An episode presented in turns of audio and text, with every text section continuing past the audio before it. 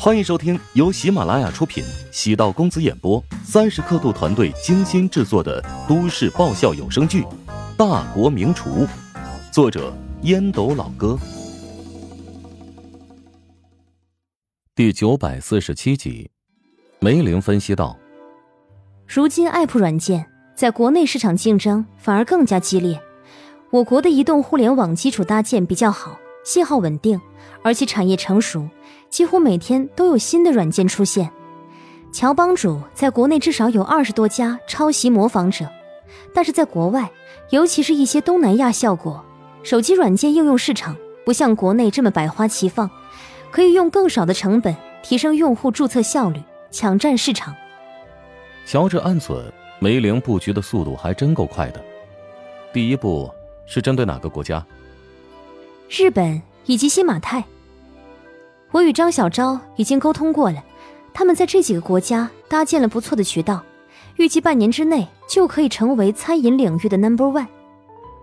我不反对赚外国人的钱，但我们要始终铭记，国内市场是我们的根据地，试图打开国外市场的策略很正确，也要对国内市场进行深度挖掘。根据我们对数据的分析，乔帮主 App 已经在国内进入了被动传播的状态。很多新会员都不是依靠我们主动打广告而来的，一方面说明乔帮主在国内基数很大，已经形成了扩张的自动波；另一方面说明我们继续投入资本在国内市场已经没有明显的效果。梅林的商业逻辑就跟种树一样，一片荒芜的平原，一开始要投入资金购买树苗，等树苗长成参天大树，甚至绿树成荫的时候。依靠树木成熟后落下的果实自我扩张就可以了。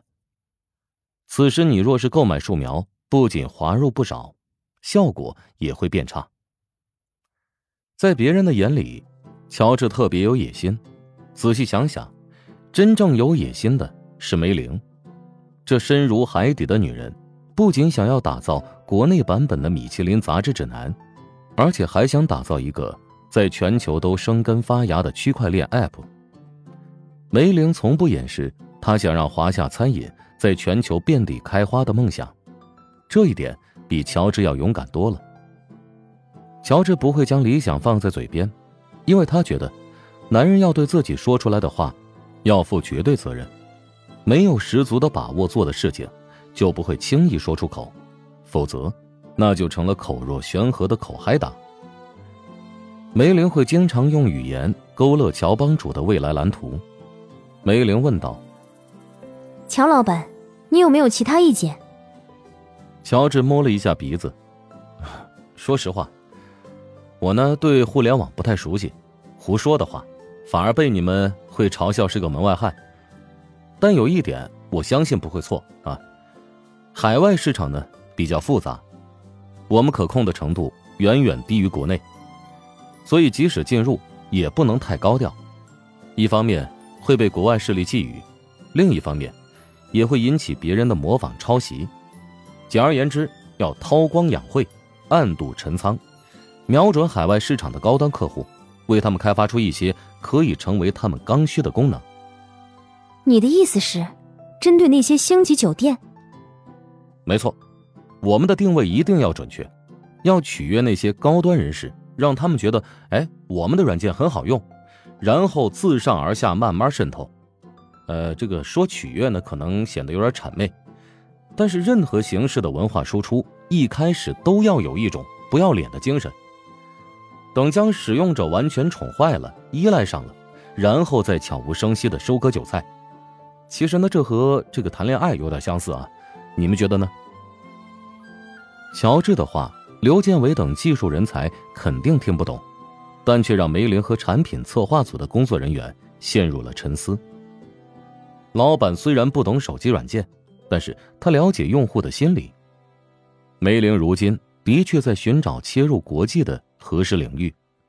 乔治此言有点一言惊醒梦中人的意思。果然，乔治在宏观策略的判断上一如既往的精准，稳如老狗。会议结束之后，梅玲跟乔治单独开了视频模式。最近几家风投准备给我们追加投资，他们安的什么坏心？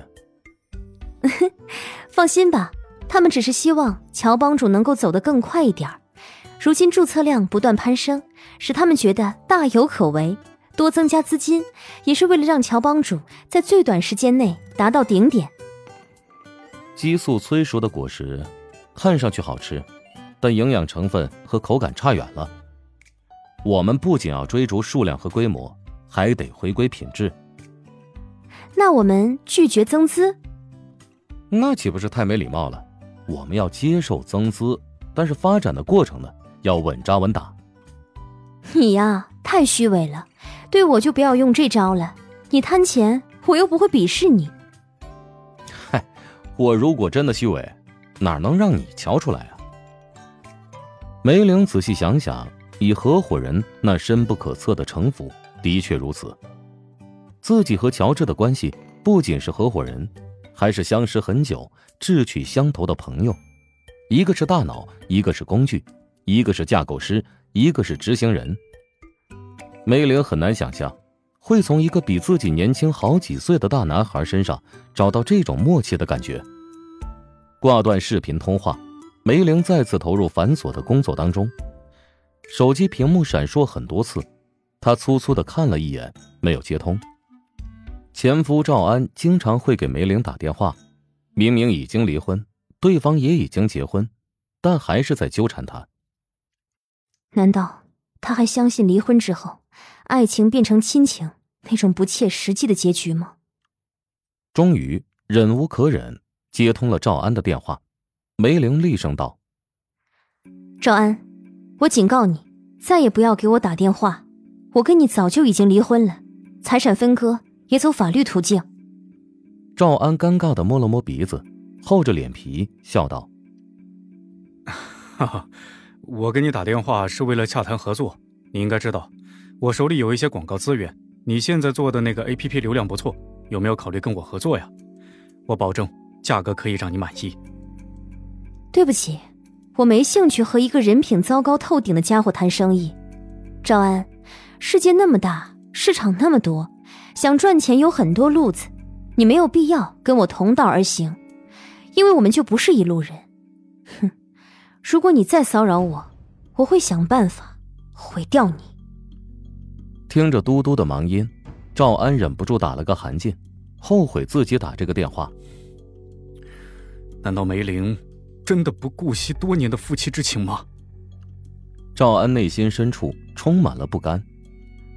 自己的新妻方婷，虽然年轻，对自己爱得很深，但换了个身份，仿佛换了个人。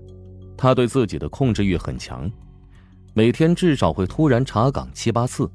如果自己不接电话，绝对会大闹一场。赵安厌倦了新的婚姻，念起了旧爱，只可惜时光不可能倒退。